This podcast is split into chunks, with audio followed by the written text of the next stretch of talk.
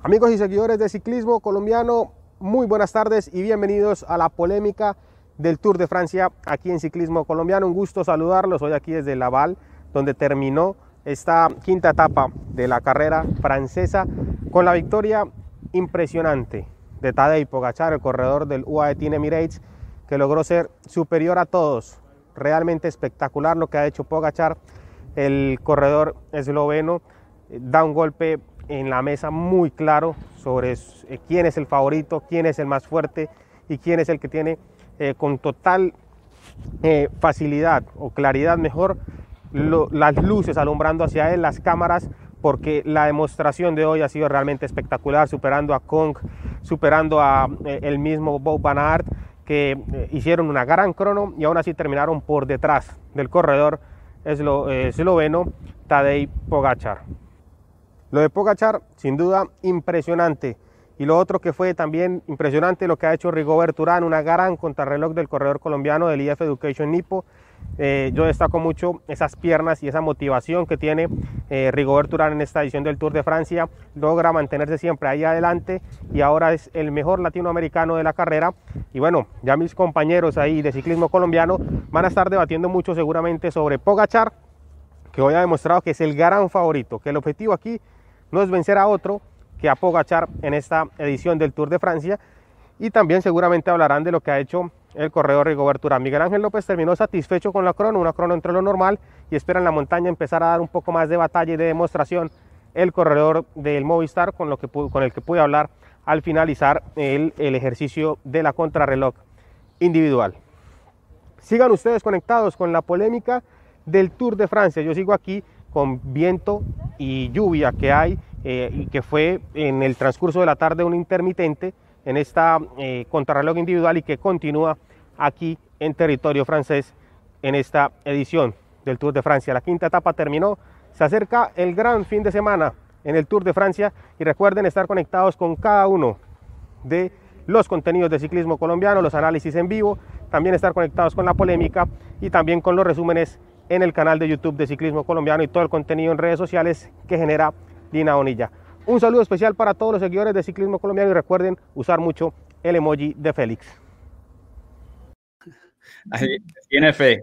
Allí estaba el ídolo del pueblo, de la comunidad de ciclismo colombiano, directamente desde el Tour, haciendo su aporte, su opinión. Eh, no ha podido acompañarnos en vivo, que era la idea inicial, pero es que es bien difícil todo lo que hay que hacer allá como reportero y más en esta época eh, donde todavía se tienen bastantes restricciones. Casi 500 personas en total cuando llevamos apenas tres minutos de polémica. Eso quiere decir que la gente pues interesada está en la carrera. Yo pensé que iban a estar un poco aburridos. Les doy la bienvenida a esta polémica del tour. Eh, sigan, se, sientan, aunque yo creo que ya, ya estaban sentados con el almuerzo. Me imagino que es el plan de la mayoría de los que están en Colombia.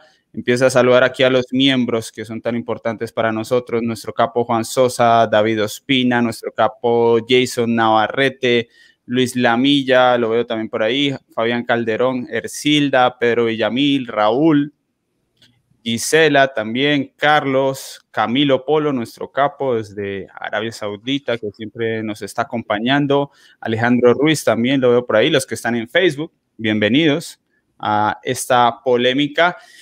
Y bueno, estamos preparados para charlar. Vamos a darle la bienvenida a todos nuestros opinadores yo los llamo especialistas, pero para no generar polémica de entrada, lo, dejamos ahí en, en, opinadores. Ustedes ya, lo, ya los conocen, pero lo que no conocemos es la calificación que tienen para hoy, así que vamos a ver cómo califican. Yo me voy con un 8, con un 8 para hoy en esta contrarreloj individual. Alejandro Matiz, bienvenido y calificación del entretenimiento de esta etapa. Hola Eddie, un saludo para usted, para Albert, Laura, Fran, para toda la audiencia que ya se conecta. Hoy yo creo que una contrarreloj muy emocionante por, por los diferentes factores que se vivieron y también por las sorpresas que nos otorgó. Así que fue una etapa que a mi gusto fue muy entretenida y por lo tanto eh, le doy un 9 de calificación. Un 9. Antes de continuar, eh, Jacqueline Bonilla, que nos acompaña en producción y en la moderación del chat, entre otras cosas. Bien, Comentarios sobre dopaje están permitidos, no están prohibidos aquí en ciclismo colombiano, siempre ha sido un tema que hemos manejado, pero eh, Lina y audiencia, en cuanto se vuelva reiterativo en un usuario, eh, hacemos una suspensión de cinco minutos y si no, pues hacemos un bloqueo definitivo. Pueden dejar un comentario con su opinión si tiene que ver con dopaje, uno nada más. Eh, hasta ahí llega la libertad del chat de ciclismo colombiano. Fran Alarcón, calificación para hoy con las buenas tardes. Buenas tardes a todos, ¿qué tal, queridos espectadores de ciclismo colombiano? Eh, hoy, Eddie, 10. Etapa de 10. Un 10 como una catedral. O sea, hoy ha sido un día de ciclismo grande, grande, grande, para mí histórico, de los que recordaré durante mucho tiempo. Ha sido una exhibición de un ciclista que yo creo que va a ser legendario del que se hablará durante muchas épocas. Y si lo de, lo de la crono de la planche de Belfield del año pasado fue una sorpresa, porque eso no se lo espera a nadie, lo de hoy vuelve a ser una sorpresa, pero vuelve a. pero sí que confirma que este corredor es eh, prácticamente imbatible en una gran vuelta si no sucede nada raro. Ahora mismo, me parece a mí, ¿no? Yo creo que está tan fuerte y, y que sigue progresando en, todos los aspectos del ciclismo. Es un corredor valiente, es un corredor que cuesta arriba, nadie lo va a dejar, es un corredor que en contrarreloj le ha metido un puro a todo el mundo y me parece por eso un día histórico. Me he divertido muchísimo. Las cronos son preciosas y que no pueden desaparecer, por desgracia. Llevamos muchos años, pues que prácticamente la crono está borrada del mapa en las grandes vueltas.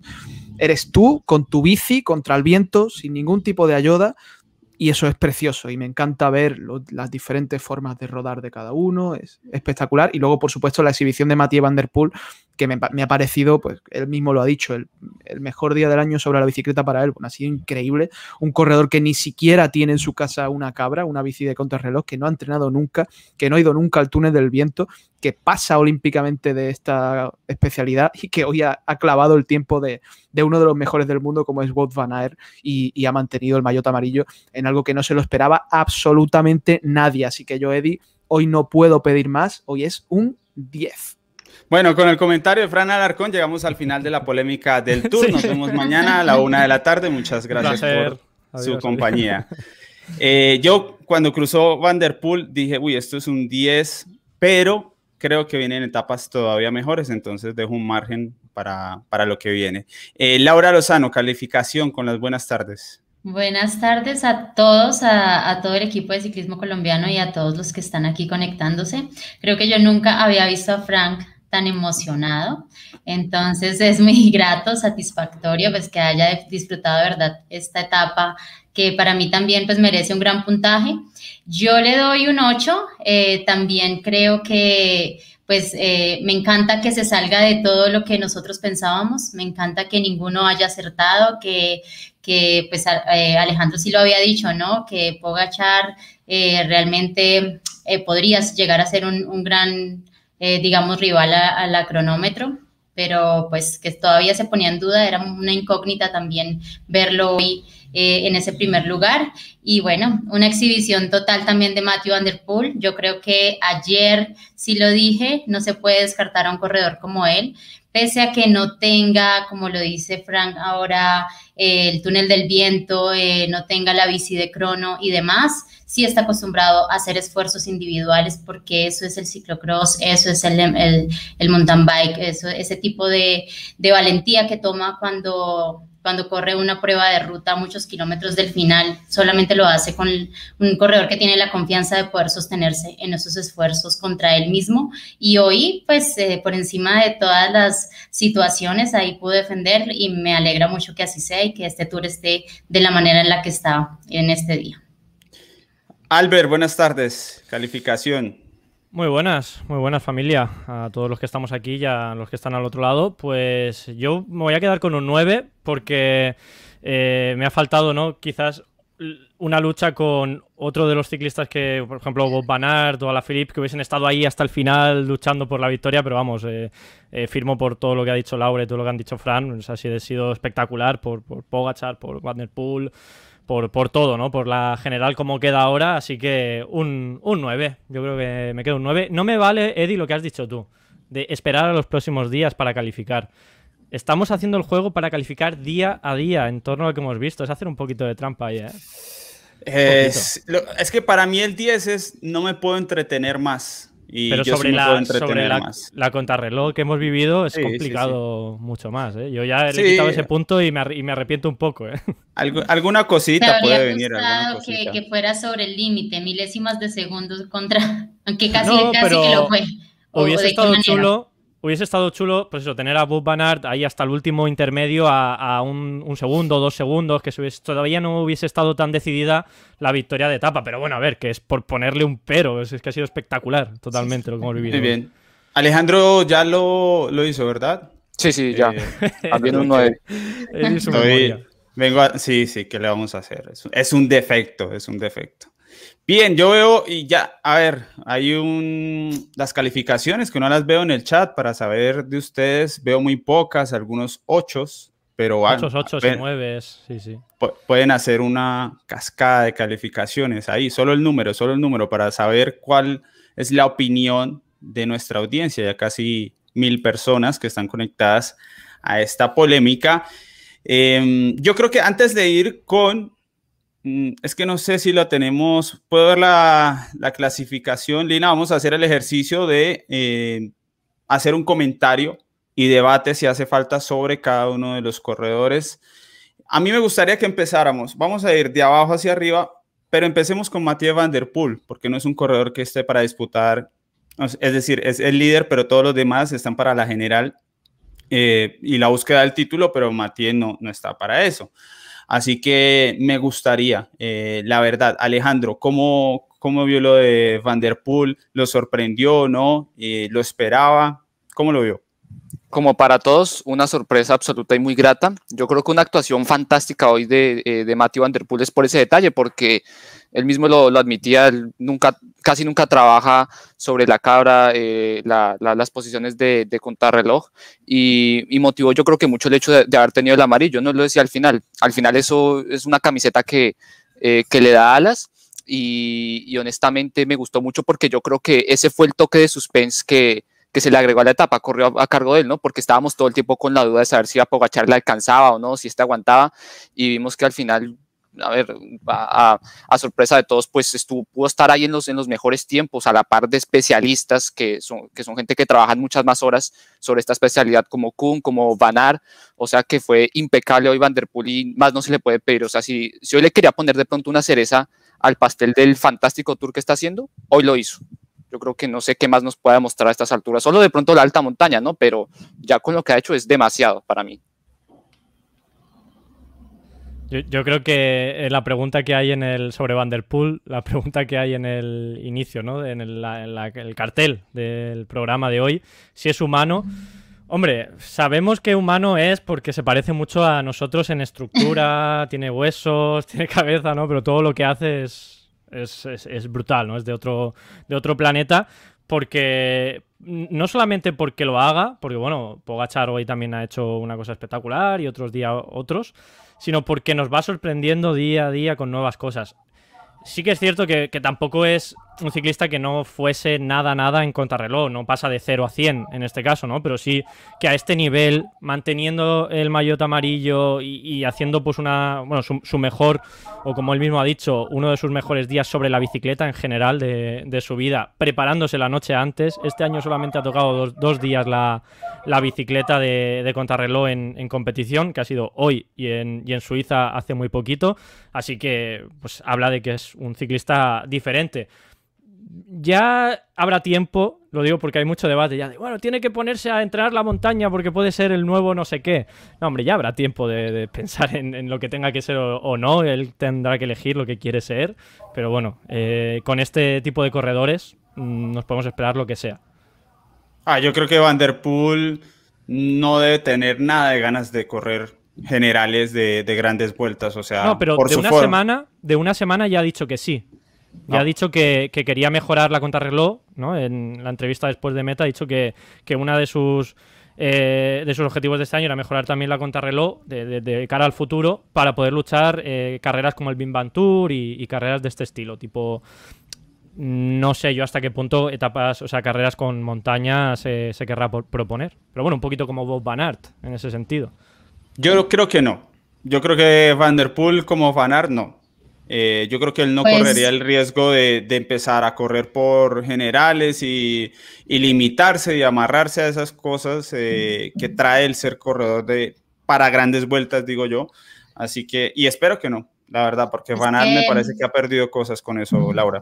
Sí, bueno, es que ya el ciclismo es un poco más atípico, ¿no? Nos sorprende ver cómo los corredores que antes no subían o que tenían un peso promedio eh, o muy alto, ¿no? Solamente iban en la crono o en el sprint y ahora vemos que también pues escalan, que también van cambiando y van generando otros objetivos, otros desafíos. Entonces, pues yo creo que sí lo puede llegar a analizar. Es un corredor absolutamente impresionante en cualquier terreno. Yo creo que hasta subiendo, creo que el trabajo ya más en la montaña es como que de pronto no se siente lo suficientemente escalador todavía, pero el cuerpo lo tiene también, es un corredor muy longilíneo, también es, es muy fuerte en la crono, puede fácilmente pelear una general.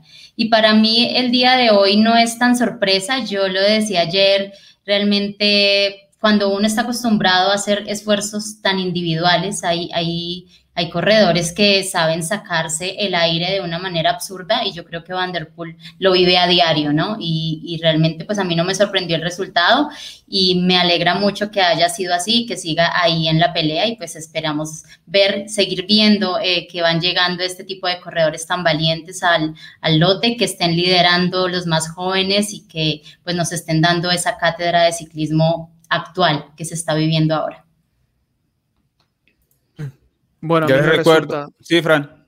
A mí me resulta difícil analizar el rendimiento de este corredor desde la imparcialidad porque hoy para mí es, es un día realmente emocionante porque es un registro nuevo, ¿no? Es, yo a este chico lo llevo siguiendo eh, desde 2013, de 2014, desde que él fue campeón del mundo junior en Florencia, desde que dominaba ya junto con Van Aert el ciclocross con 18 años y siempre hablaban de, este chaval o estos dos chavales van a dominar en carretera algún día y, lo seguía en foros de ciclismo muy friki porque en España no hablaba nadie de ciclocross y tenías que meterte en páginas de y prácticamente leías a foreros hablando de Van Der Poel, de Van Aert.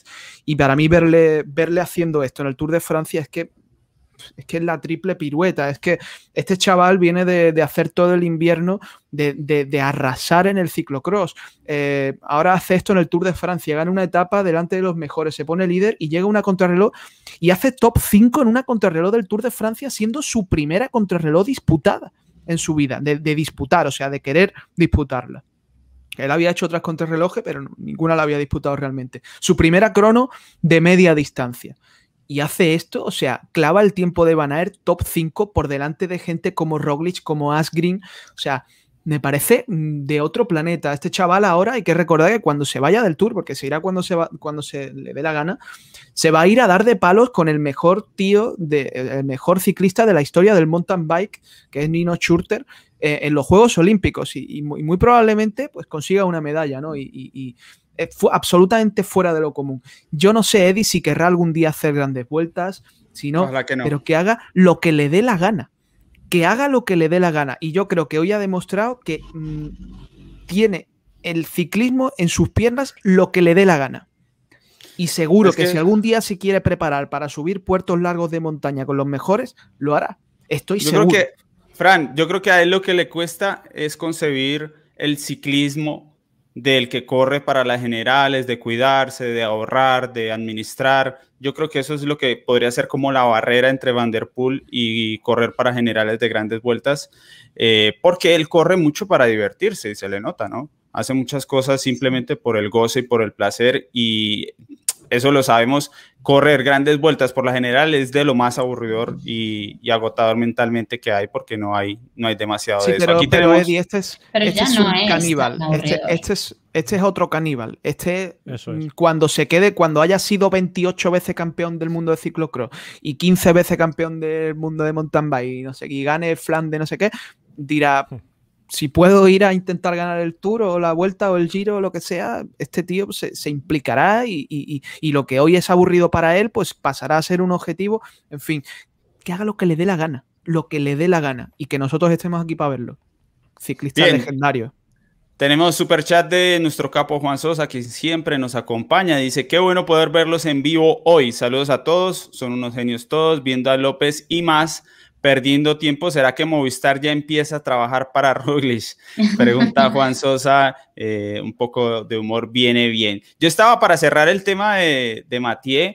A Mathieu le queda el viernes otro día más eh, de, de, esta gran primera semana. Es una etapa de 250 kilómetros con premios de tercera, de segunda y de cuarta ahí en la zona final. Así que tal vez queda, queda más de Van Der Poel en este Tour de France. Si no hay más para comentar sobre él, eh, podemos pasar a arrancar la evaluación.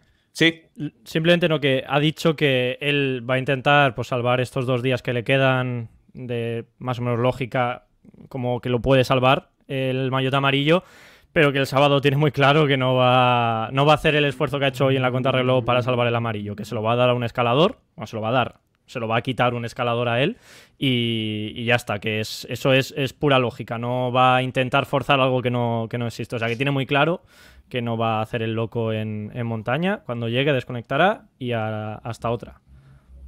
Tiene que darle una mano todavía a Merlir, yo creo, al menos para la segunda semana, más allá de esta etapa que... No sé si, se, aguantará ¿eh? del día de descanso. Igual termina la montaña por, por eh, eso, por llegar al, día, al sábado con el maillot amarillo. Y el domingo, cuando no sé si eh, supongo que hará la etapa, pero ya se irá. Yo, vamos, no sé. Ojalá no. Sí, sí.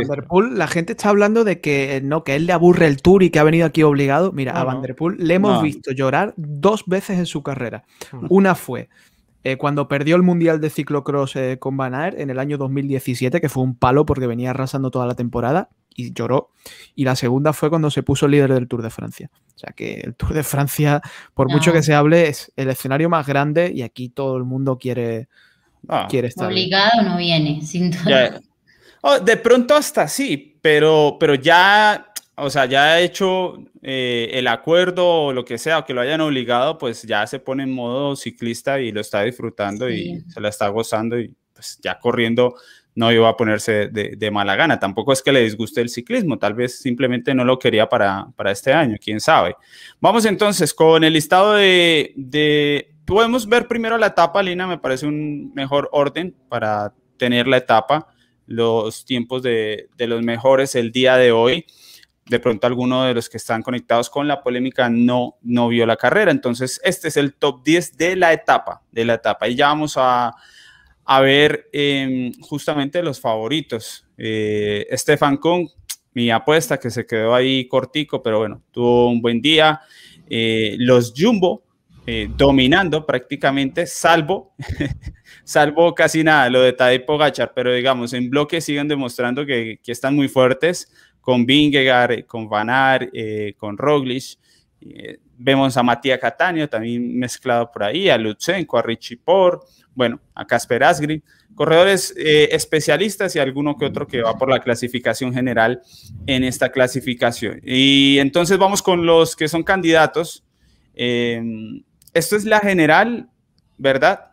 Esto sí, puede ser la, la general o la etapa, no, la etapa, ¿verdad? 32 minutos Tadej Pogachar, muy bien. Entonces empezamos la evaluación de la etapa, Nairo Quintana 2.36, Albert Rivera. ¿Esto es una crono normal de Quintana, mala, buena? Bueno, pues eh, comparado con sus rivales, quitando los especialistas o los fuera de serie, eh, es mala, ¿no? No, no es. O sea, creo que Nairo Quintana es capaz de hacer mejores, mejores contrarrelojes, pero bueno, tampoco creo que que sea como una exigencia que tenga que hacer una contrarreloj perfecta. A lo que se le va a exigir a Nairo Quintana es que si quiere estar luchando la general, es que lo haga muy bien en montaña, pero no se puede considerar una contrarreloj buena. O sea, no, no se puede sacar el titular de decir, Nairo Quintana ha hecho una contrarreloj buena. Pues ha hecho la contrarreloj, se ha dejado 2 minutos 36, ha perdido tiempo con la mayoría de, rivales y, bueno, hará a ver cómo lo, cómo lo gestiona luego en montaña, pero para mí no es una contrarreloj buena. Sí, bueno, yo estoy con Albert. Yo creo que el día de hoy para Nairo, pese a que había dicho que iba a lanzarse a todo por todo, que pues igual eh, iba a ser, mejor dicho, su mayor esfuerzo, no ha sido muy buena. Si de pronto hubiera estado sobre los dos minutos, menos esos 30, 36 segundos, pues de pronto habría estado como en lo que se esperaba, pero está muy lejos el día de hoy. Entonces, pues no, frente a, frente a los demás, frente a Carapaz, que bueno, estuvo ahí también perdiendo lo que se, esperaba, eh, creo que Nairo hoy no, no le giraron las piernas como él esperaba. Efectivamente, una crono mala de Nairo Quintana, ¿no? porque dejamos de un lado de pronto a, a Pogachar y a Roglic y dejamos los otros que son en teoría eh, más similares a él en el ejercicio, igual les dio mucho tiempo. O sea, porque ve, ve uno los tiempos ahí que marcan las diferencias y realmente la que tiene Nairo Quintana es muy amplia comparado a Más, a Carapaz. Entonces sí, yo creo que todos coincidimos en eso, una crono hoy muy mala de Nairo Quintana. Bien, eh, y Fran, Enric Más a 1.49.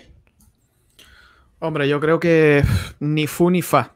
O sea, si decimos eh, Enric Mas va a perder dos minutos casi con Pogachar en una crono de 27 kilómetros, pues diríamos que mal, ¿no? Lo que pasa es que si tú ves la general y debido a unos asuntos y a otros, a unas caídas, a unos cortes, a tal, Enric Mas está relativamente cerca del podio real ahora mismo, si vemos luego la general. Entonces, bueno, yo creo que Enric no es un buen contrarrelojista y, y que a lo mejor sí se le podía haber dicho, oye, pues hay que trabajar un poquito más en Movistar la contrarreloj si queremos realmente alcanzar un objetivo de podio del Tour, pero bueno, como con Quintana, como no esperaba nada, pues pues bueno, ni fu ni fan. Tampoco vamos a decir que ha sido un completo desastre porque ha sido un pelín mejor que Miguel Ángel López, pero vamos, que ni fu ni fa.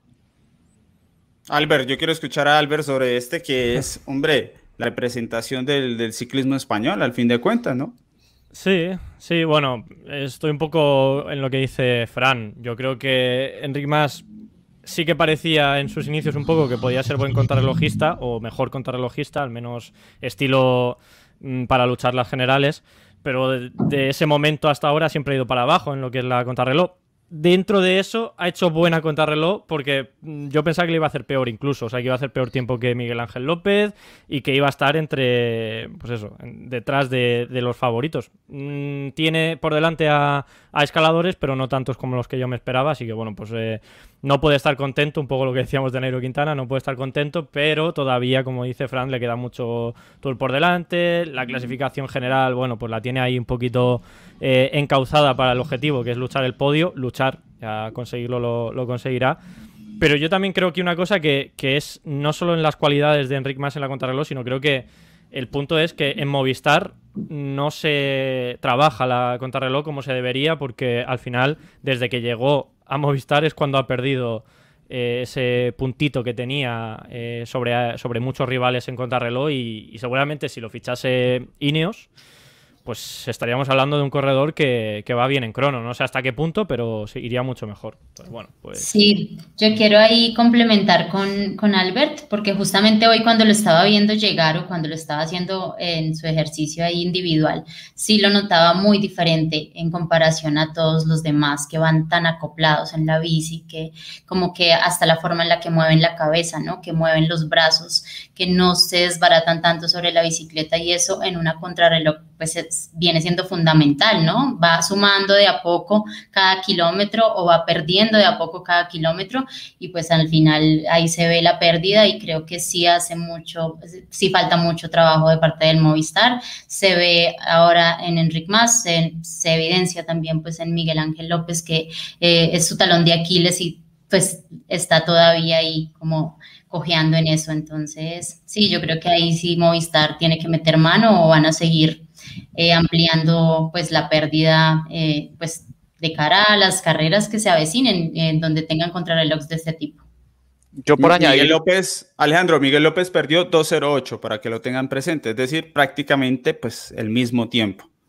Exactamente. Yo quería ir añadir ya un puntico respecto a eso, que lo que mencionaba Albert, ya desde que Enrique Más llegó a Movistar, nunca le volvimos a dar una buena crono. Y eso, digo yo, son los defectos o las consecuencias negativas de salir de De ¿no? Porque yo extraño mucho a Enric Más, que lo veía en sus primeros años ahí eh, bajo el mando de Lefebvre, que hacía muy buenas cronos, que de hecho entre ese grupo de escaladores puros siempre era el que el primero o el segundo que mejor crono hacía. Y eso al final le ayudó mucho, por ejemplo, para hacer su pollo en la Vuelta a España, para en su momento haber estado cerca en el, en el Tour de 2019. O sea que, aunque ayer tocábamos el tema, ¿no? que, que Lefebvre y toda, la, toda esa poción mágica que tiene para que sus ciclistas rindan. Yo creo que con Enric más se ve ese ejemplo en la crono, que en De Keunig la trabajan muchísimo más, se nota, pero desde que llegó a Movistar y le bajó esa intensidad, pues ya se ve que no, no es ese mismo que veíamos hace dos años que se podía defender bastante bien. Bien, entonces está la situación del Movistar, pues yo creo que siguen igual. Claro, López ha perdido más tiempo, pero ninguno de sus corredores está para ser un claro líder de momento, entonces seguirán corriendo igual, creo yo.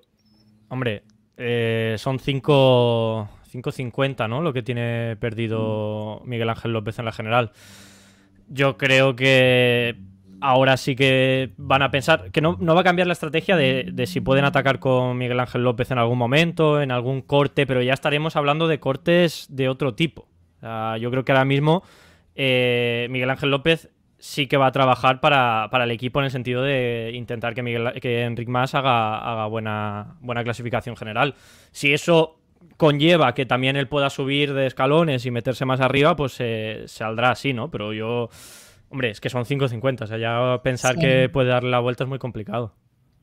Ah, pero yo creo que a los dos, sí, claro, es mucho peor, pero si los dos son de los peores en crono, de los favoritos, pensar en un podio, pues mucho va a depender de la montaña. Eh, y pues en la montaña todavía no sabemos cuál es el nivel de, de Enric Mas ni el de López. Igual, y López está mucho más fuerte que Enric Mas en montaña y pues quedan en tablas por debajo.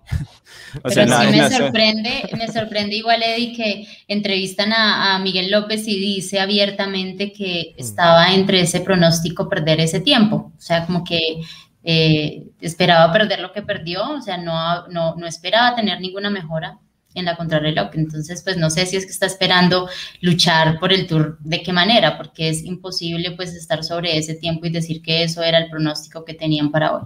Bueno, pero quitando, quitando, perdón, digo, quitando Pogachar, que ahora luego hablaremos y tal, que ha hecho ah, ese tiempazo.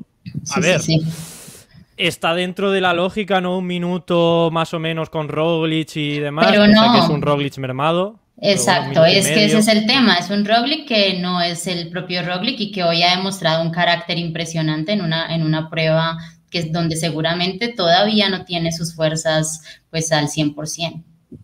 Seguramente muchos piensan en ese cupo, ¿no? Después de los eslovenos, ese cupito ahí en el podio de corredores mucho más irregulares eh, que, los que tenemos arriba, que es difícil pensar contra ellos. Entonces, como que se abre la posibilidad para muchos de ellos.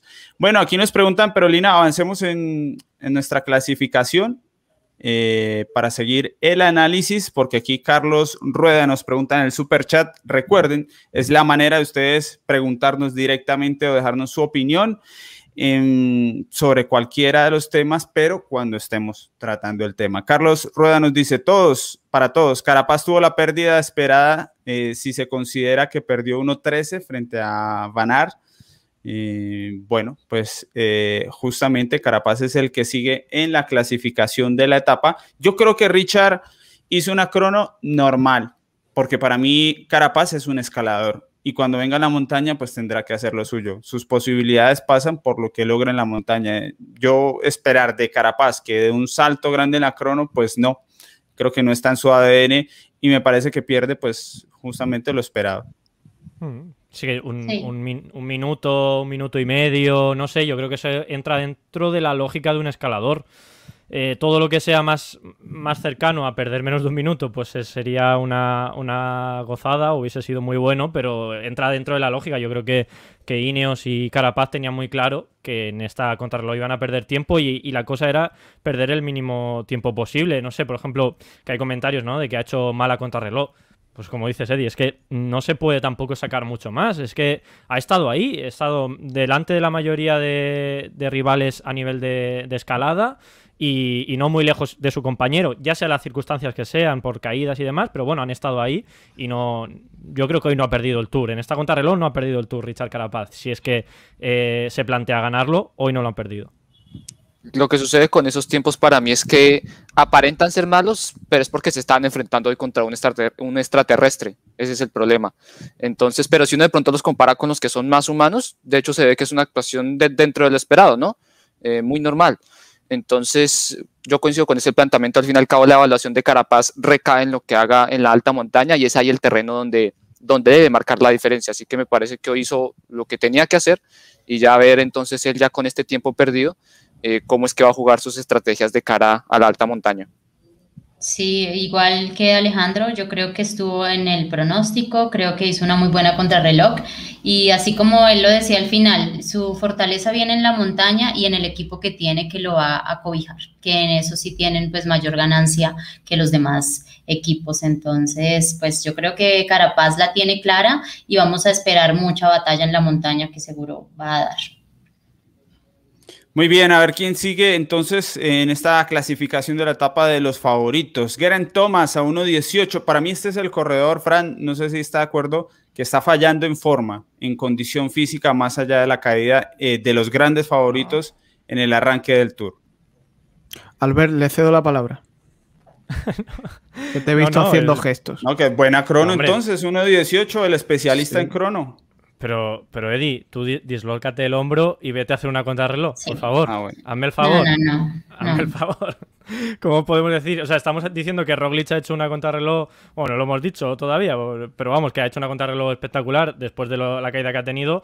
Pues lo de Geraint Thomas afecta muchísimo más aún en la postura de la bicicleta, en, la forma de, de, exprimir. Es más, ha salido con un 56 en vez de con un 58 porque no podía hacer fuerza, toda la fuerza, lo, ha dicho, ¿no? No podía hacer toda la fuerza, desarrollar toda la potencia, porque el hombro le tiraba y le dolía. Y bueno, pues yo creo que al final ha salvado los muebles. Para mí no, no ha perdido todas las opciones de estar luchando en el Tour de, Francia gracias a, esta contrarreloj. Yo creo que sí, sí ha salvado los muebles porque con una lesión así es muy complicado hacer un esfuerzo largo, como es una contrarreloj de media hora de esfuerzo, pero, pero hombre, yo creo que pensar en Geraint Thomas ya como candidato al Tour de Francia, pues no es realista. Es imposible que, que Geraint Thomas gane el Tour de Francia. Yo creo que Albert estás a tiempo de cerrar la apuesta, de bajarte del barco, con un bote salvavidas. Hombre, no se ha bajado Laura. No, me he bajado, yo porque yo me bajo cuando se baje Miguel López, que él sigue creyendo, ¿no? Y pues es que yo también pues debo analizar hoy que no, no, no, no, hubo igualdad en la contrarreloj porque es que también hubo muchos contrastes del clima, ¿no? Entonces eso no te lo muestran, pero la carretera en puntos para algunos estuvo húmeda, para otros ya estuvo completamente seca, ¿sí? Y estas cosas pues también son cosas de tener en cuenta en la parte técnica porque es que es muy difícil tomar una curva donde todavía la carretera está húmeda. Entonces marca mucha diferencia. Si fuera una crono que vas y vuelves y se acabó y, no tienes que coger ninguna curva y no hay ningún grado de dificultad mayor que el mismo esfuerzo físico, sería diferente. Pero en este caso todavía no me dice nada. Creo que hizo una buena eh, crono Geraint Thomas de todas formas. De todas formas, yo creo que Ineos es el equipo más damnificado de, estos primeros cinco días de tour porque se presentaban en una situación de, equipo muy fuerte, con dos bazas claras, eh, candidatos a incordiar y a poner en serios problemas a, a Pogachar. Y, ahora mismo están a dos minutos. Carapaz y, y Thomas están a dos minutos. Y, eso, pues, evidentemente es complicado de gestionar y, en cinco días, ¿eh? por lo que sea, por la caída, por tal, por la crono, pero complicado. Complicado. No, Frank, decía que, yo creo que Linios empezó un tanto peor de lo que deberían, pero están preparados. Yo creo que eh, dentro del plan A está eh, ir a contrapié frente a estos corredores. Yo no creo que ellos esperaran tener un ciclista para ir mano a mano y poderles ganar.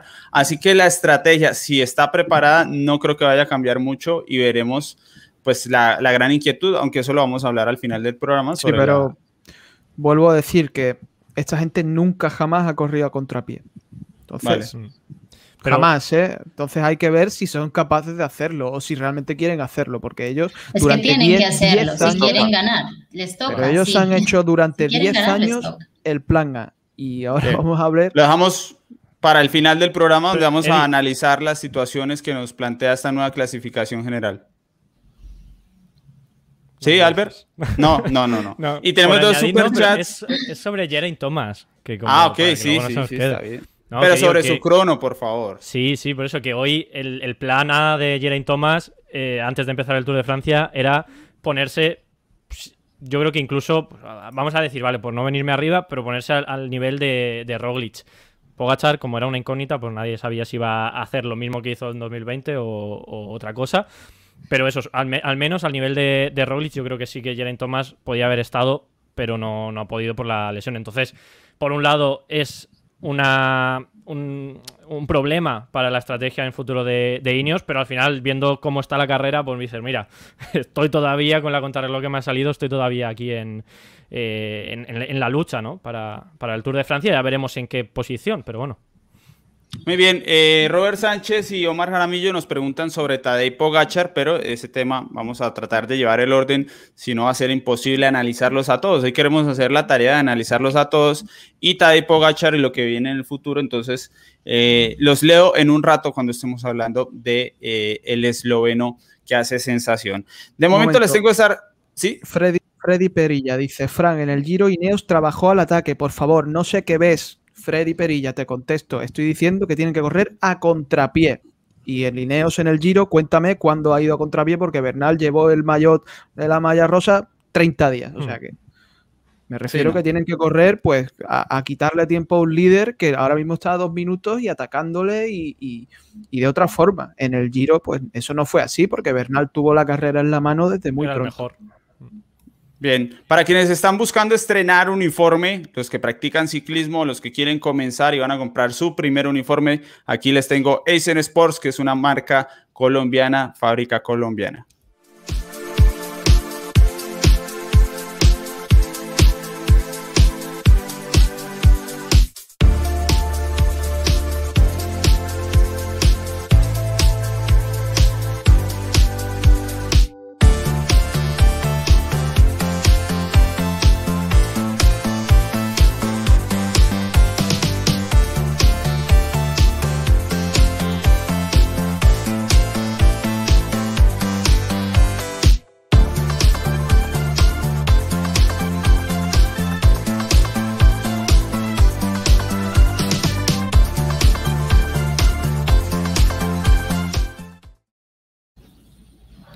Muy bien, ahí tienen en el chat el enlace de la tienda online de, online de Sports Colombia para que lo visiten.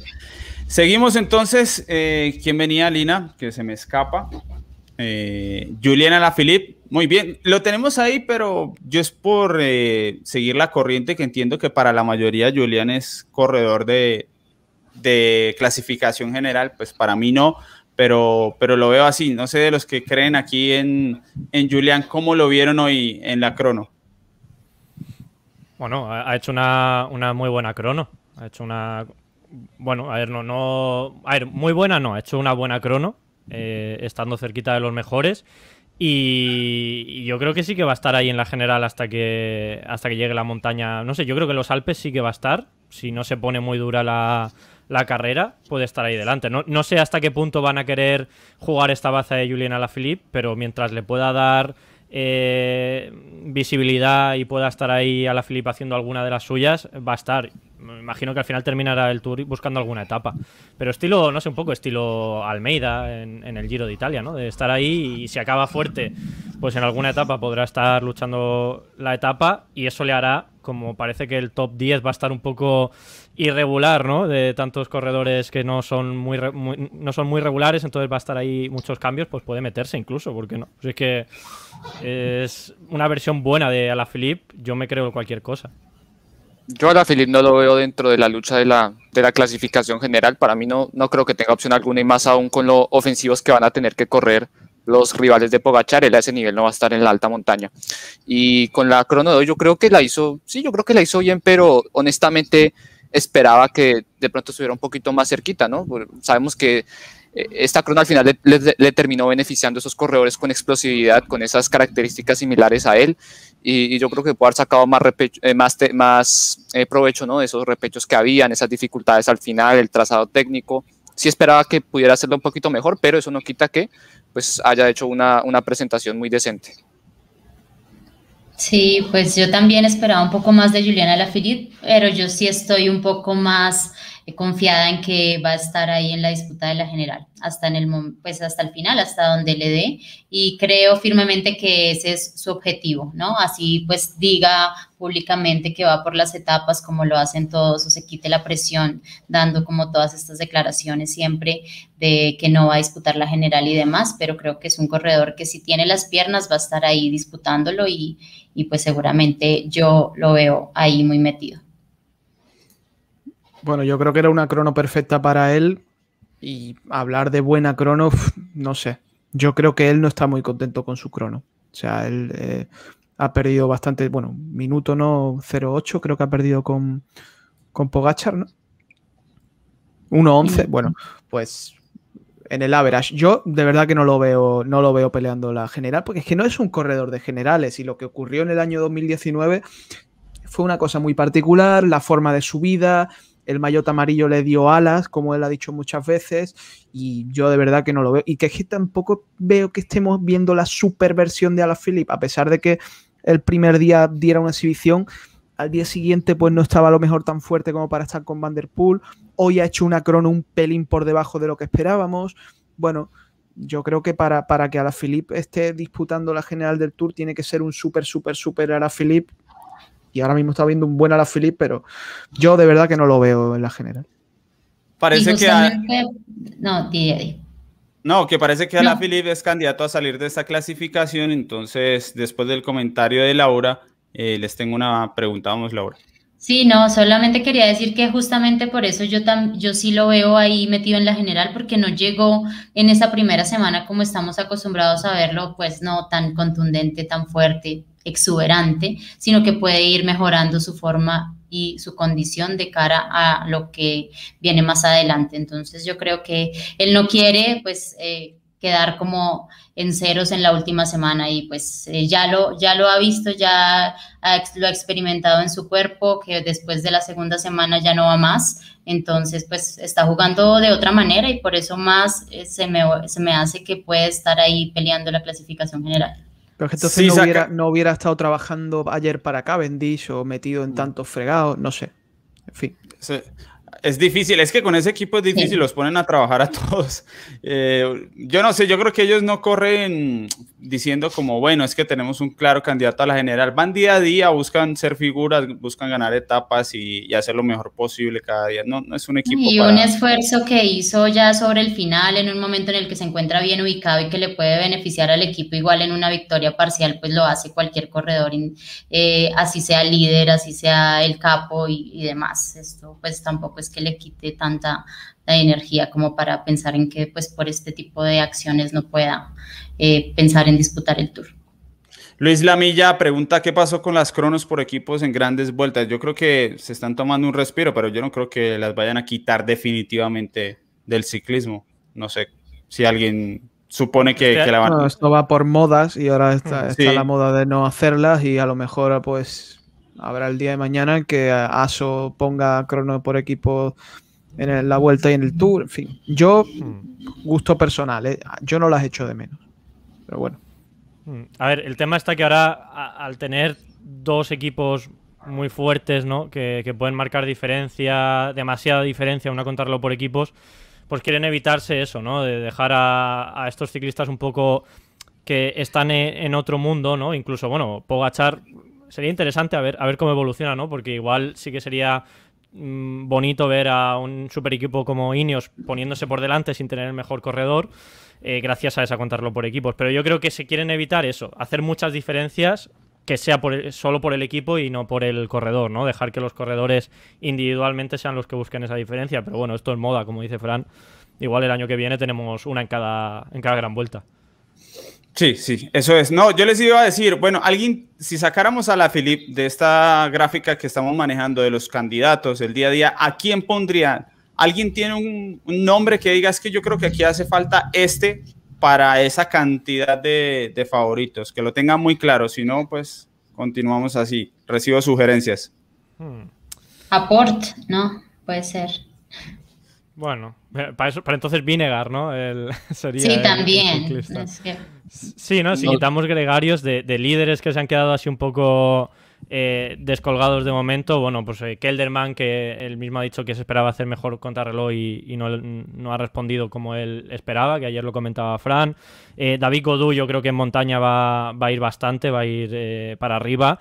Y, bueno, a ver lo que pueden hacer. estos Fulsan... uno. sí, Es uno. Uno, venga. Uno, pues, David Godú. David Godú yo creo que sí que va a estar ahí delante. ¿Alguien tiene uno claro? ¿Uno muy Yo dije uno, Port. Creo que igual lo van a tener ahí independiente de. Repíteme la pregunta, Eddie. ¿A quién para sacar a la Philip ahí? Porque la mayoría pensamos, al parecer, que no va a estar para la general. ¿A quién ponemos en el seguimiento de este que tenemos en esa gráfica? Pero no me lo elimines antes de que se salga solo. Espérate que se elimine el de la general porque... Solo para tenerlo de candidato, solo, solo para, tenerlo ahí. Vingegaard, Vingegaard lo veo haciendo saltar la banca, ¿eh? O sea, yo Vingegaard creo que puede estar por encima de Roglic en rendimiento. Vamos a además que Quintana creo que también nos puede estar dejando un espacio libre. Eh, es otro candidato. Eh, ¿Dónde está Vingegaard? Lo estoy buscando a ver. Me están dando en el corazón, en la lluvia. sí, Quintana está para pelear la general. No, eh, no, no, pero me duele que lo digas. Ah, ¿qué, es pelear la general? Los años pasan. Pelear la general es intentar hacer la mejor posición posible, ¿no? Pero no, no pensando en ganar el tour. pelear, el top 5, Yo creía que Albert iba a decir Molema. Ah, bueno, yo, otro que pondría es la Tour, ¿eh? Cuidado con la Tour, que están dando mucho. La Tour, fue el que, el que estuvo cerca de Alaphilippe el primer día, que no lo tomó la cámara. Eso es. Y Vingegaard está octavo, está bastante bien. En la, bueno, ahí tenemos unos candidatos. Y, a Vingegaard hay que ponerle todavía una contrarreloj por delante, ¿no? Que, bueno, que será una contrarreloj muy distinta a la que hemos vivido hoy, pero bueno, ahí va a estar. Después de trabajar mucho, imagino. Sí, sí, sí. Eh, está dentro de las posibilidades. Y eso es. Eh, eh de pronto. Si Roglic está perdido tiempo, ¿no? Sí. Pero mm. mucho, mucho Jumbo veo ahí si queremos que, que, Roglic gane, porque vosotros, Alejandro y Eddie, son los que habéis apostado por Roglic. Mucho Jumbo delante para que gane, para que gane Roglic. ¿eh? ya, ya, vamos con, con, el análisis de, de Roglic, que creo que, que, está bien, pero primero les tengo esta recomendación para también los que practican ciclismo y están buscando comprar potenciómetro, pasarse a los vatios, a lo último en entrenamiento y demás, pues aquí está en dosruedas.com.co, que son los especialistas en Colombia en potenciómetros, tienen marcas eh, de alto nivel, como las que se utilizan en el pelotón del Tour, así del tipo 4i o Power to Max, y algunas otras marcas de precio más accesible, como Sigeji y Xcadi también tienen ciclocomputadores para que acompañen ese potenciómetro, como el Explo X2 que ya está llegando al país. Así que pueden buscarlos en Instagram como en dosruedas.com.co, en WhatsApp como el 322-782-67. La misión de en Dos Ruedas es apoyar al ciclista para descubrir, desarrollar y alcanzar su máximo potencial. Ahí está en el chat el enlace para la tienda web también para que compren potenciómetro y lo rompan en un sprint o lo rompan subiendo eh, su premio de montaña favorito.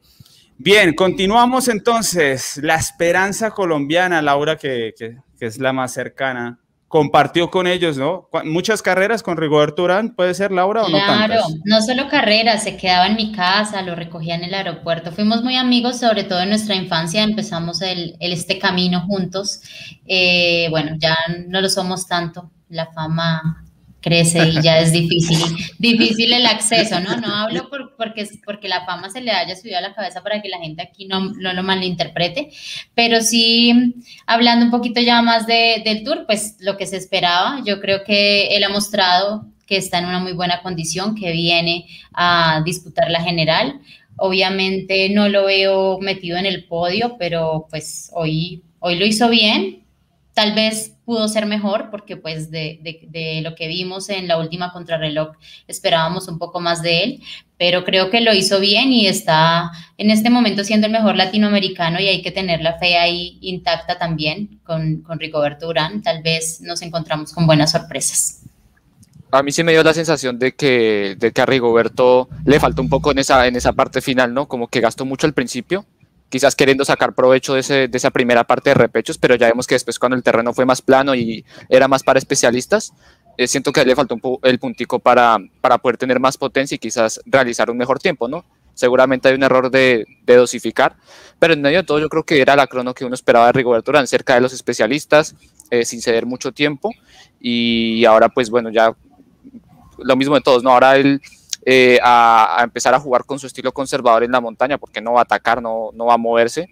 y él después ahí ver al fin y al cabo hasta dónde lo llevan sus piernas, ¿no? No es, no es mucho lo que hay que agregar para, para Rigoberto Urán porque no nos va a sorprender con un estilo diferente de correr a estas alturas. De pronto sí. El sábado, ataque de Rigoberto Urán. Estoy pensando, es el último año que compite, bueno, de los últimos de pronto, ¿no? Puede intentar algo diferente. ¿Él, termina contrato este año? A ver. No, creo, que, el otro. Próximo, creo. Sí. Bueno, porque este, este año eh, se, lo renovaron, se lo renovaron automáticamente, ¿no? Por eh, Bauter renovó a toda la plantilla que quisiese eh, un año más por el tema de la, de la pandemia y, bueno, no sé si ah. tiene algún año más. Yo, yo sí creo que es de los últimos y de estar en gran condición puede ser el último, nunca se sabe, ¿no? Ya, ya tiene sus años y quién sabe, yo creo que el estilo conservador, el intrascendente, como diría Fran Alarcón, viene muy bien para esta edición. Muy bien. En esta edición especialmente correr a rueda. no. No. Eh, no, para hacer podio. Es que Urán, yo creo que hacer podio para él eso es ganar el tour prácticamente. Porque ahora está, bueno, no sé cuándo ha estado más caro. pero no, pero no porque ya ha sido podio, pues volver a ser podio, ¿no? Sea, yo creo que viene con más ambición, ¿no? De mentalidad de Rigoberto Urán, yo creo que podio igual de, de, fantástico como la otra vez. Yo creo que Urán piensa en el oro olímpico. En eso sí piensa directamente, de, tener un gran día y de pronto ir por un oro olímpico, algo así. Pero yo creo que en un tour como este, él se agarra a un podio y lo defiende a muerte. Con, con quien tenga que aliarse para defenderlo. Yo la verdad no, no, sé la gente en el chat qué piensa si quiere también sacar un buen último contrato con algún otro equipo. No, creo, no. No sé hasta qué punto Education First puede hacer un, contrato mejor del que tiene ahora River Turán, porque tienen bastantes problemas económicos. Pero sí, ¿no? Un equipo, no lo sé, de estos así que tienen bastante dinero y, no tienen un líder claro y que, bueno, pues pueden ahí decir, oye, mira, eh, fichamos al tercero del podio del Tour de Francia y, y Rigoberto Urán que tiene una mentalidad muy empresarial, ¿no? De querer hacer grandes cosas, de seguir creando carreras, de, de hacer más grande la marca, ¿no? Eh, que eso al final, pues es un gasto económico muy grande y si puede hacer un buen último contrato de un año, eh, yo creo que no le va, no le va a venir mal y, puede ser, ¿no? Que diga, ¿para qué voy a jugármela porque es imposible ganar a este esloveno y prefiero intentar hacer el tercero? Puede ser ¿eh? también. Sería, sería hasta normal, ¿no? Un poquito en ese sentido. Ojalá. Es que, yo, creo, es que yo creo que para que Urán esté en condiciones de hacer podio del Tour, hoy tendría que haber hecho una crono mucho mejor de la que lo ha hecho. O sea, si hoy Uran llega mejor que Roglic a 40 segundos, o más o menos en los tiempos de Vanderpool de Van y dice, jo, este tío se mete. Pero es que, es que están los tiempos de Ala Philip. Entonces, no sé. Venía bien, que ha hecho venía crono un puntito por debajo de lo que. O sea, que no es mala crono, eh, en absoluto, pero para pensar en, en que va a estar en la montaña por delante de, de Carapaz, de Roglic, de Enric Mas, de Miguel Ángel, de, de, toda esta gente, pues bueno. Mm venía bien y el, último, tramo de la crono. Sí, sí. Que el último se, le, ha hecho. Remate. Había que tener un muy buen remate porque eso faltando dos kilómetros era. Además, es que era una crono muy golosa para, para cebarte y, llegar mal al final. Porque el principio era con esa zona de repecho, sube y baja, ¿no? Que bueno, ibas entrando en calor y luego te venías desde el primer intermedio al segundo intermedio, toda esa zona perfectamente llana para rodar, dándolo todo. Entonces, claro, eh, muchos han dado, han hecho un muy buen tiempo en ese parcial, ¿no? Llegando al segundo intermedio y del segundo intermedio al, último se han hundido. Por ejemplo, a Miguel Ángel López le ha pasado también un poco. Le ha pasado también eso, ¿no? Eh, creo que ha hecho podía haber hecho mejor crono porque no ha sabido gestionarlo bien o no han sabido dentro del equipo también medir el esfuerzo en, la crono. Era complicada, era complicada. Y de eso eh, también una cosita interesante que de hecho Vanderpool lo mencionó que él al final la estrategia que jugó para mantener el liderato era guardar para esa parte final porque sabía que era la más exigente. Y por eso es que ahí lo veíamos al final que tenía la fuerza para, para poder rematar. Entonces la gente que tuvo el tanque para, resistir esos últimos dos kilómetros, fue la clave para que hicieran buen resultado. Bueno, eh, seguramente hablaremos mucho más de Urán. Ya viene el fin de semana de montaña y media montaña el viernes. Esto apenas comienza. Yo tengo una cuestión importante que recordarles. Si a ustedes les gusta lo que hacemos en ciclismo colombiano, en este que es nuestro apartado de entretenimiento, ya vendrá la época de hacer más periodismo. Si a ustedes les gustan estos contenidos, el análisis en vivo, los resúmenes, eh, la polémica, si lo quieren para la Vuelta a España, donde está esperando Egan Bernal, a quién sabe quién, los eslovenos, no sabemos qué nos vamos a encontrar en la Vuelta a España, pues es muy importante que si pueden nos apoyen con las membresías del canal, el botón unirme para que se hagan miembros de nuestro canal está allí debajo de donde nos están viendo, aquí abajito, si están en el computador o en el celular, simplemente cierran el chat y les aparece el botón unirme. Tienen tres niveles, gregarios de lujo, segundas espadas y capos, todos con beneficios diferentes, algunos beneficios compartidos como el concurso de aciertos que estamos haciendo. Aquí me pasa, Lina, el reporte de los ganadores de combo de álbum más, a ver, por aquí lo tengo. Todavía lo, tenemos el bello álbum eh, y los que quieran comprarlo también nos pueden preguntar. Álbum más una caja de 188 láminas con envío a Colombia. Ganan dos por día hasta la sexta etapa.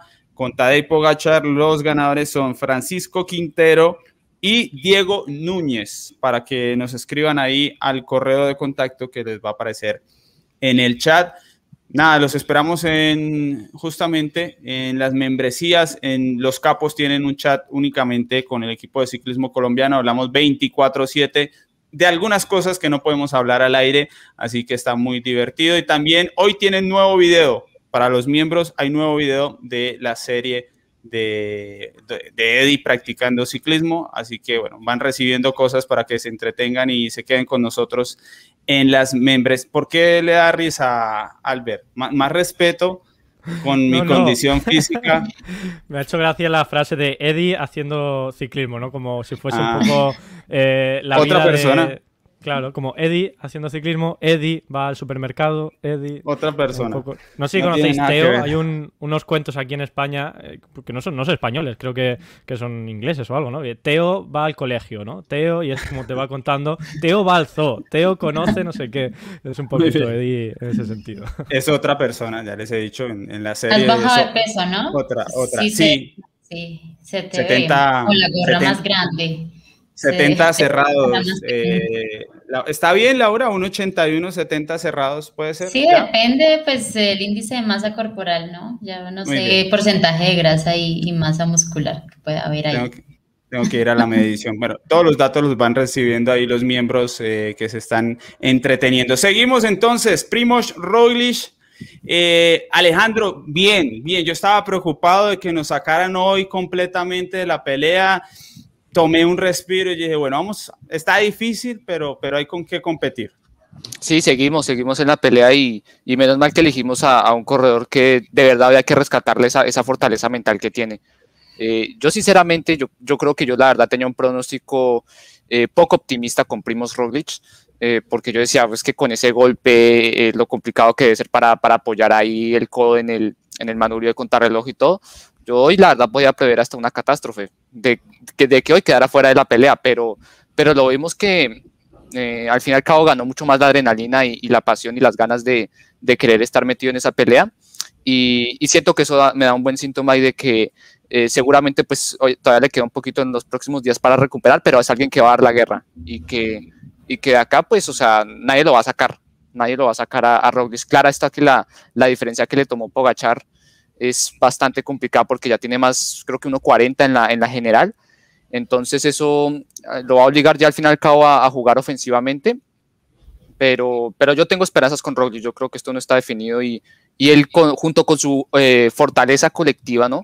Y, y, la, y las estrategias que pueden jugar en contra de Pogachar, él puede tener la, esa llave para, para hacer que esta historia sea diferente y que no vuelva a ganar el, el, el que está haciendo, por decirlo así, el extraterrestre de esta carrera. Yo creo que no se va a rendir Roglic y hoy ha salvado la ha salvado el Tour, mm, la lucha en el Tour, ¿no? Porque si hoy el cuerpo no le hubiese respondido bien y se hubiese dejado, no sé, dos minutos, una cosa así, que se hubiese quedado fuera, eh, hubiésemos perdido mucho en este Tour de Francia. Así que es una buena noticia que siga en la lucha Roglic. Y es que yo estoy seguro que no, que no se va a rendir. O sea, aunque la carrera le siga golpeando, él hasta el último, la última gota de sudor que pueda dejar en esta carrera lo va a intentar. Porque si otra cosa nos ha, si nos ha demostrado algo Roglic desde que está a este nivel ¿no? en el ciclismo es que mm, no se rinde, ¿no? Que es siempre como que probablemente se ha equivocado mucho, su equipo tampoco le ha ayudado en, muchos momentos, son holandeses, como dice Fran, pero, pero para mí esa ambición que tiene, esa mentalidad de ganadora, de fría, ¿no? En muchas ocasiones, eh, yo creo que también es clave en este tour porque no, no, va a dejar que la carrera le eche, ¿no? Va a tener, o sea, no va, no va a rendirse, va a tener que echarle la carrera a él mismo y, y para mí hoy, que esté metido todavía en la carrera, creo que nos hace, mm, vamos, eh, tener un tour mucho más emocionante que si no hubiese estado eh, Roglic. Sí, todo esto está muy bien, pero la realidad es que está muy lejos de Pogacar. Si nos dicen al inicio del Tour de Francia que, va a estar casi a dos minutos en el día 5, dices, ¿cómo? Y por desgracia, por esa caída, hoy no ha rendido todo lo bien que debería. O no, porque Pogachar ya le dio una soba en una contrarreloj el, año pasado. Igual Roglic está mejor de lo que nos pensamos y está bien porque le ha metido tiempo prácticamente a todos los que les tendría que meter tiempo. Ojalá sea así, Roglic esté en plenas condiciones cuando llegue a la montaña, que yo creo que las va a estar, va a estar en plenas condiciones. Lo que no veo es de verdad cómo le van a meter mano a Pogachar. Es que dos minutos son muchos. ¿eh? Bueno, abrimos entonces el tema, eh, eh. pero primero le doy a Diego Euse la bienvenida como nuevo gregario de lujo Bienvenido, eh, Diego, aunque creo que está renovando la suscripción porque le dio la camiseta de Pepa Rojas. Bueno, igual, gracias por acompañarnos. Y abrimos el tema ya en general y empezar a hablar con esta clasificación general. Eh, Pero espera ahí porque yo no he hablado de, de Roglic. Ah, hay sí, cosas sí, que decir. Muy bien. No, a mí, a mí sí en realidad Roglic sí me sorprendió hoy. Como lo dice Alejandro, tampoco era muy optimista.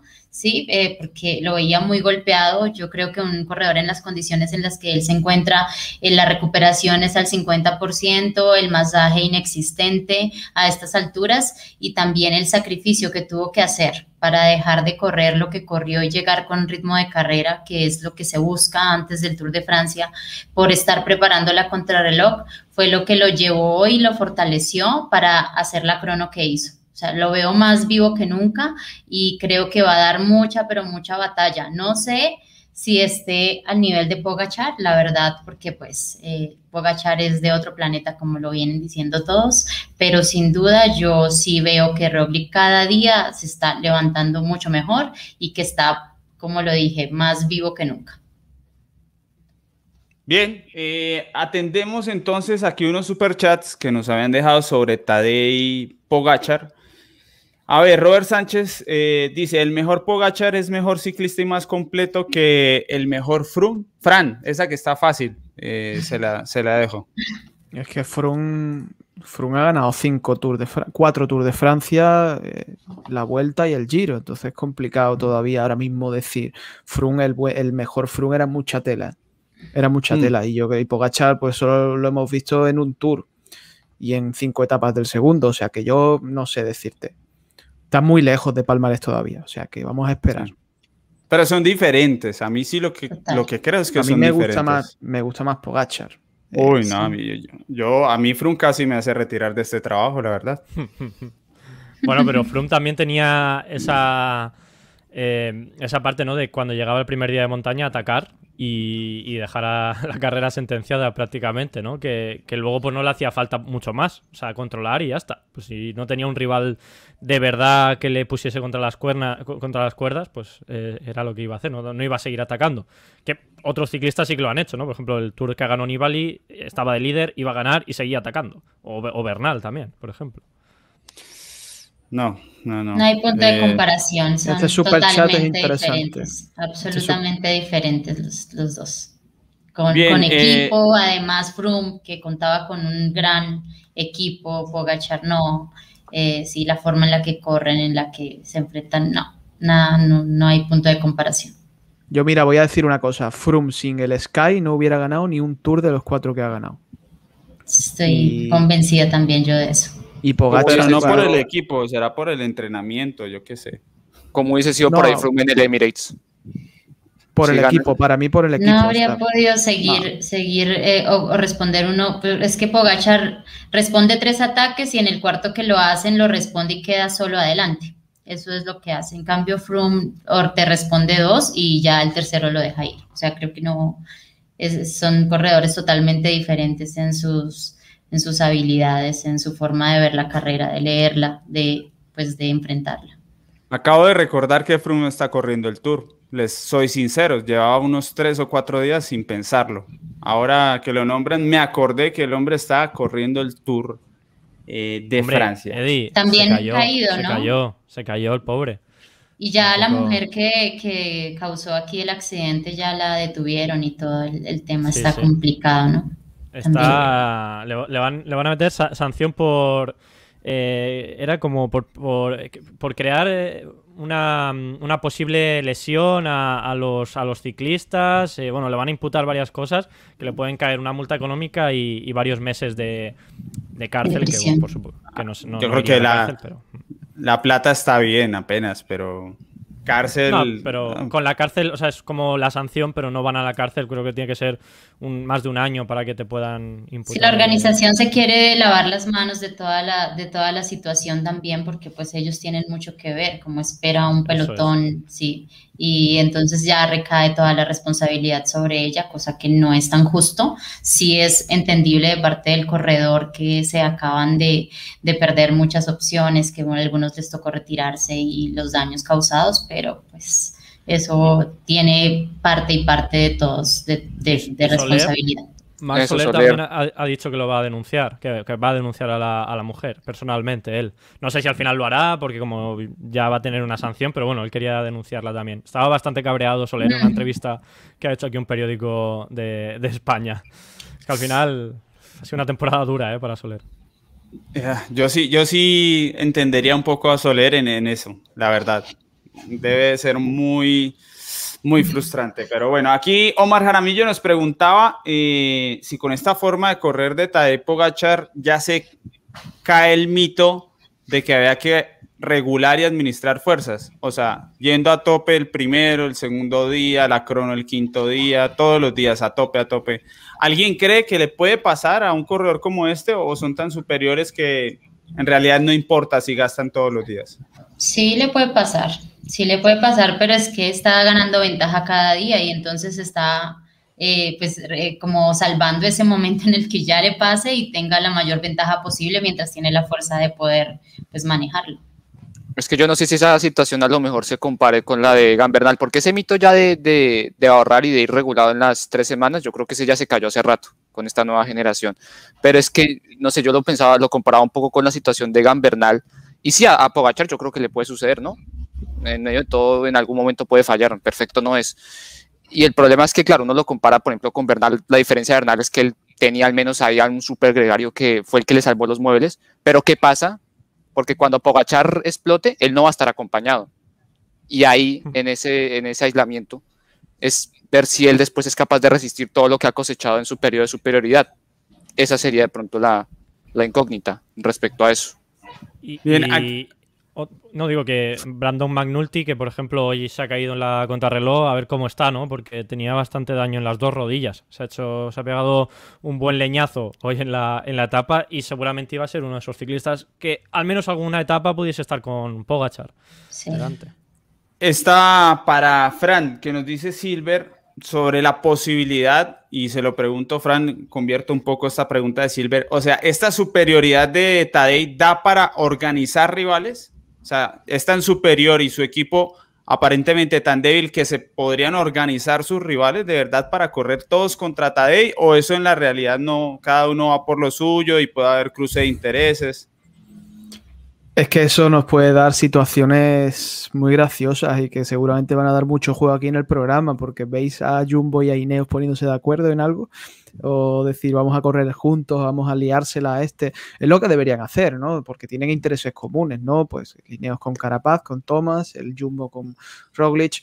Eh, es la única forma, porque yo de verdad que veo a Pogachar, pues si ha hecho lo que ha hecho en la crono, en la montaña que es su terreno, pues es que va, va a arrasar y, deben buscar un punto. Lo que pasa es que el recorrido es tan controlable y tan predecible que no veo realmente ese, ese punto, esa etapa que digas, aquí hay que, aquí hay que, que, dejarlo solo, aquí hay que, hacerle esto. Bueno, yo veo complicado, pero también por el recorrido, pero sí, deben, deben de utilizar todas, pues, utilizar a Vingegaard, a Carapaz, lo que sea, deben proponer un tour completamente diferente a lo que han hecho hasta ahora, porque Roglic no ha hecho ni un ataque nunca en una gran vuelta, y el Ineos no ha corrido nunca a la contra en una gran vuelta. Y ahora de repente vamos a pedirle que hagan todo esto. Bueno, a ver, yo estoy expectante, pero, pero es una situación eh, muy interesante para nosotros, porque tenemos al más fuerte, eh, que tiene el equipo más débil, ya de líder, no lleva el amarillo, pero es el líder, y, a los demás bastante lejos y con ganas, se supone, de atacarle. Así que, pero sigo diciendo que tengo dudas. Primero por el recorrido, porque no veo una etapa hecha para atacar de lejos y tal, pero eh, y, que son equipos que nunca han hecho esto, que nunca han corrido agresivo, que nunca han hecho algo así. Entonces, pues a mí me genera dudas. Yo ahora mismo es que veo a Pogachar con muchas papeletas de llevarse el tour, de verdad. Justo sobre esto, eh, quiero dejar mi opinión para que continuemos y cerremos el análisis de este día con lo que viene. Para mí, cuando yo decía, yo creo que va a ser la gran vuelta más entretenida del año, me imaginaba esta situación, la verdad. Eh, para mí es la situación perfecta, todos los condimentos, eh, todo lo posible, apenas quinto día, eh, las caídas que ahondaron las diferencias de todos los rivales de Tadei, y apenas en el quinto día uno mira la clasificación y parece casi de última semana en algunos tours.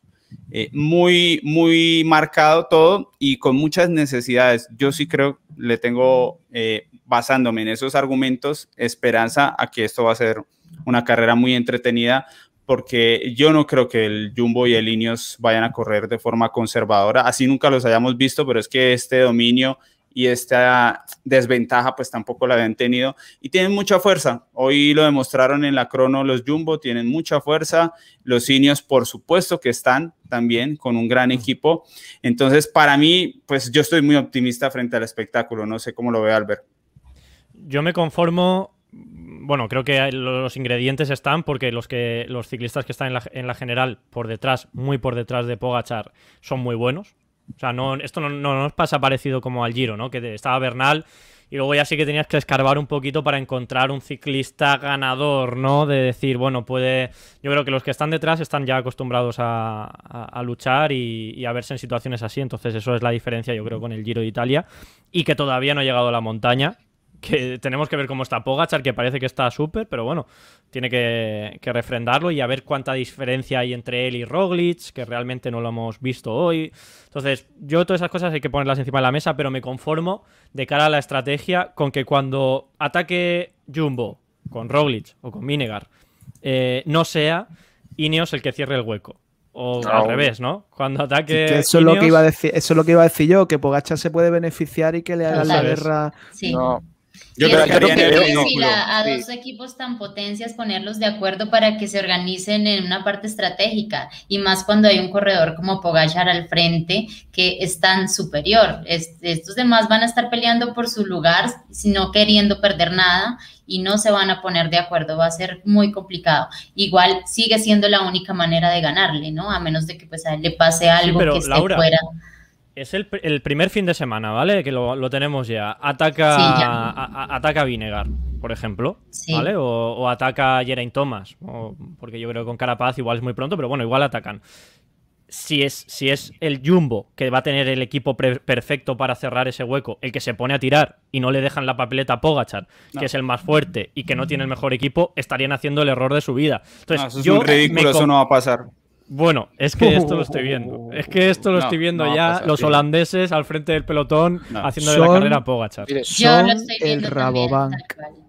Yo, lo estoy viendo. Mire, ellos saben que primero para ganar necesitan sacar a Pogachar y van a hacer todo lo que esté a su alcance para hacerlo, porque mientras no lo saquen de ahí, ellos no tienen ninguna opción. Así que ese Pero escenario ¿cómo lo van a sacar? Necesitan tumbarlo, porque es que pedaleando. Pero es que precisamente a través de eso, es decir, envían a Carapaz independiente de que, por ejemplo, Jumbo tenga la superioridad y pueda controlar ese movimiento, Jumbo no se va a poner al frente a cerrarle el hueco a Carapaz, le va a decir a Pogachar. Se pone, se pone el, Eso el Rabobank, Alejandro. Lo que yo estamos Alejandro y yo de que no va a pasar y está Fran y Laura de que sí va a pasar. es que Alejandro, que Alejandro es muy joven y esta gente antes se llamaba el Rabobank. Nosotros muy viejos en el, No, pero yo también soy joven, pero que esta gente, Alejandro, la han liado muchas veces. Y, y, luego cuando Carapaz, cuando ataque Roglic a lo mejor, y Carapaz diga, uy, cuidado, que yo con mi segundo puesto, eh, venga, voy a tirar a por él. Es que eso puede pasar. O al revés. o Roglic dice, cuidado, que yo quiero defender mi segundo. Y si ataca Carapaz, esto es que va a pasar.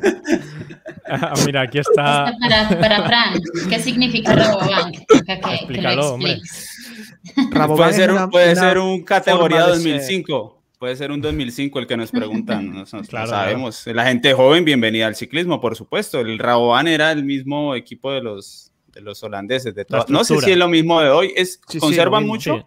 Es la misma estructura. la misma gente. Y ha cambiado, ¿no? hace dos años se llamaba. Mm, eh, se llamaron han cambiado mucho Blanco, se llamaron.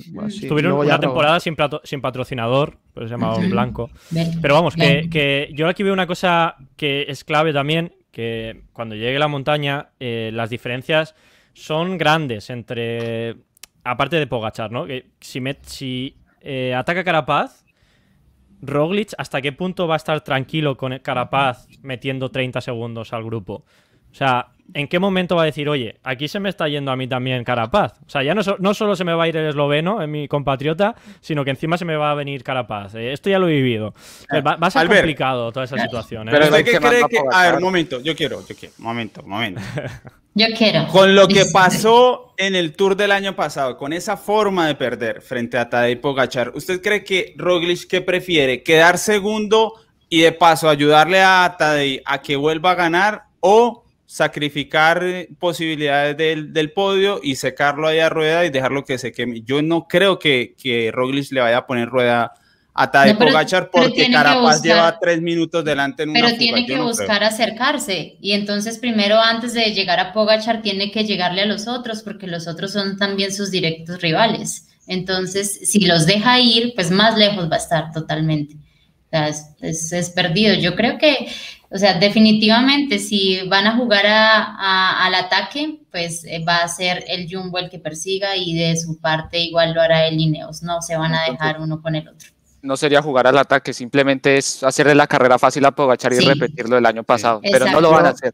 Porque ese ridículo no lo vamos a hacer acá en el Jumbo. Espero, que no suceda, pero es que eso es lo que yo creo que va a suceder, ¿no? No es que yo quiera o que diga no yo espero que no suceda porque de verdad que... Yo de verdad pienso que vamos, hay tres equipos que son el, el Jumbo, el Movistar y el Ineos que nos van a dar momentos de mucha risa y de mucha polémica aquí. Porque históricamente ha sido así. Y, que se dan todos los ingredientes entre Miguel Ángel López y Enrique Más, por ejemplo, eso va a ser, eso ya lo veréis, que Miguel Ángel López está a seis minutos, pero cuando Miguel Ángel López suba más que más y le obliguen a parar, cuando Arrieta le diga que se pare, no sé qué, eso, eso va a pasar. Eso ya adelanto yo que va a pasar. Y cuando, cuando Carapaz ataque y Vingegaard se ponga a tirar, es que todo este, ya, ya veréis, ya veréis. Va a estar bonito. Les recuerdo el equipo de Tadei. Miquel Bier, Rui Costa, David de Fórmula, Mar Hirschi, eh, Vegar Langen, Rafael Maika y Brandon McNulty. Esos son los encargados de contener a Vinegar, Crossbike, Roglic, Castroviejo, Theo Gegenhardt, Kwiatkowski. Carapaz, Thomas y Richie Port. Y Eddie, está bueno, está bueno. a ese equipo del, del, UAE que prácticamente todos menos Pogachar se han ido al suelo y con golpe duro, ¿no? Porque eh, el peor parado fue Hirschi, que parece que va un poquito mejor, pero vamos, eh, están todos, todos tocados. Ahí está claro que van a pasar cosas. O sea, nadie se piense, ya he leído algún comentario ya al principio cuando empezábamos, esto está sentenciado, esto se ha acabado. Acordaos en el Giro en el Giro, ¿eh? que estaba muy de cara para Bernal, y lo que pasó esa última semana, que con tres etapas de montaña que nos quedamos, vamos, y, era un final prácticamente solo, ¿no? Un final en alto. Aquí queda toda la montaña del Tour, siete etapas de montaña, o sea que tienen que pasar muchas cosas. Van a el gallo tapado, dice Jairo Peralta, cuidado. no, Vanar va a ser muy útil. A mí me alegra porque Vanar ya no se la va a pasar al frente del pelotón, llevando a la gente, llevando a la gente, sino que va a ser un arma. Eh, una segunda espada, lo que haga falta. Puede ir a las fugas y puede esperar. Bueno, puede hacer muchas cosas mucho más atractivas que llevar un pelotón y llevarlo y llevarlo y llevarlo. Eso me tiene contento de lo que está Pero pasando. Son el Rabobank. algo, algo liarán. A ver, a ver quién, a ver quién pesca en esa lucha, en esa, en esa lucha entre esos dos equipos, a ver quién encuentra realmente el camino para abrirse paso, que no son de esos equipos. Lo que sí es que las cronos en primera semana para mí deberían ser regla, norma. Vean esas diferencias. ¿Cómo no va a ser diferente llegar al primer fin de semana de montaña con estas diferencias a que lleguen todos en 10 segundos? Eso es obviamente. La misma etapa, la misma etapa de 250 kilómetros, creo que la del viernes, ¿no? Viernes. Eso, eso, esa etapa ahora mismo tiene una pinta porque esa etapa sí que si se ponen estos equipos que estamos hablando, ahí pueden buscarle las cosquillas al Emirates. Y, y esto sin esta crono no, no, sería así, sería una fuga y ya está. ¿no? Entonces, y nadie sabe Vanderpool que, que esté pensando también. Es de sus últimos días que donde puede brillar y, y con Alaphilippe y bueno, ahí hay muchas cosas que, que podrían suceder. El amarillo eh, es un premio para muchos, ¿no? Ser líder del... A uno se le olvida, pero eso de Pulidor es una gran historia sobre lo que vale ser líder de, de un Tour de France. lo que, vale sobre todo para Van Der Poel. Sí. sí. Y el mayor blanco que ya nadie lo lucha, ¿eh? Ya nadie lo va a luchar nunca. Hasta 2023 creo que lo puede luchar. Eso es algo que se ha cambiado en el ciclismo actual, porque antes había un ganador de una grande y estaba su campeón joven. Eso ya prácticamente es el mismo o está metido en el podio, entonces se complica mucho. Oiga, yo quiero hacer una, una preguntita rápida, que es que justo ese tema del, del maillot blanco, no sé si a ustedes les parecería que deberían bajar la edad para de esa clasificación, que no sea una sub-25, sino una sub-23. Ah, primer año de sub-23. O sea, imagínese usted ahorita cuando Pogachar tenga 25 años y uno ya lo va a ver como todo un viejo y va a decir, es que porque va de blanco. Sí, o sea, si logra tres, ganar cuatro el consecutivas de blanco. Muy raro. Al revés. Lo que tendrán que hacer, pero seguro que buscarán una solución porque a nivel de. A ver, por un lado está bien que Pogachar se lleve el maillot blanco porque para el patrocinador es genial, ¿no? Que tenga a Pogachar como la gran estrella que se lleve el maillot blanco y que sea él el que lo vista, aunque sea en las fotos del podio. Pero si quieren que tenga visibilidad en la carretera, sí que tendrán que buscar una alternativa. No sé si quizás ponerle a lo mejor más edad, en vez de mayor blanco, mayor más oscurito para ah, su, simplemente 30, ¿no? llegó la hora de, de, los jóvenes y qué se le va a hacer. No creo que haga mm, falta. Y de los viejos, eh, aquí dice alguien que le den camiseta al, más viejo, ¿no? Eso también es algo destacable que, que nunca tienen ahí como muy en cuenta. David Rebelín corriendo el Tour de Francia 2025. Están innovadores en el chat hoy, eso está muy bien. Antes de ir con el pequeño análisis de la etapa de mañana, el perfil de mañana, les tengo el combo de hoy de 14 8000 donde están las mejores marcas, así como en el Tour están los mejores ciclistas. El combo de hoy, entonces, eh, viene de la, de, mano, de la mano de 3T porque así como hace unos años se revolucionó el ciclismo de ruta con los frenos de disco, ahora esta marca italiana 3T trae la nueva revolución con la primera bicicleta de ruta monoplato de 13 velocidades. Encuentra en 14 miles la bicicleta edición limitada Estrada Car Campagnolo y aprovecha el combo Maillot amarillo donde por la compra de esta bicicleta lleva gratis un casco tope de gama de Sweet Protection con tecnología MIPS. Así que ahí está el combo de hoy. Tremendo de parte de 148 Tienen el enlace a la tienda web ahí en el chat www.148miles.com y las cuatro tiendas físicas que están en Bogotá para que aprovechen las promociones eh, de esta época del tour. No sé qué tanto hay que decir aquí, más allá del sprint, eh, Fran, ¿no? Yo, creería que, que, aquí los nervios ya pasaron, ¿no? Espero que no tengamos más problemas con grandes montoneras.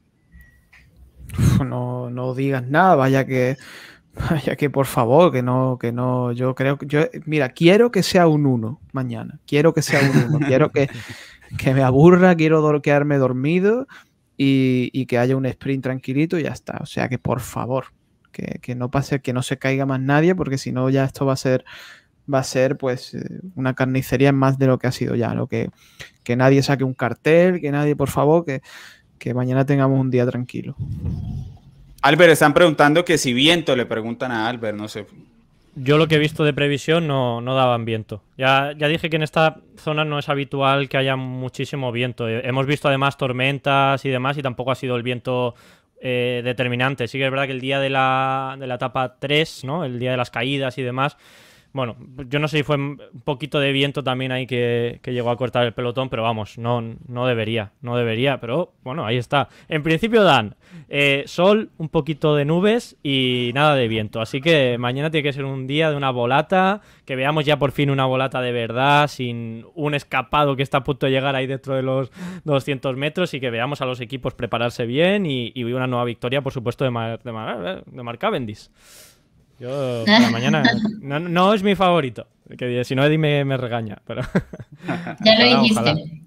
Ya, se me ha escapado, se me ha escapado. No, vamos, vamos con favoritos. La verdad que esta etapa no hay mucho. No tengo mucho que decir. Sí, espero también que mañana sea un día tranquilo, que se pueda ver un sprint muy abierto y me mantengo con el, corredor que, tenía para el día de ayer con Bohani y bueno, pues espero que de verdad eh, la logre para mañana.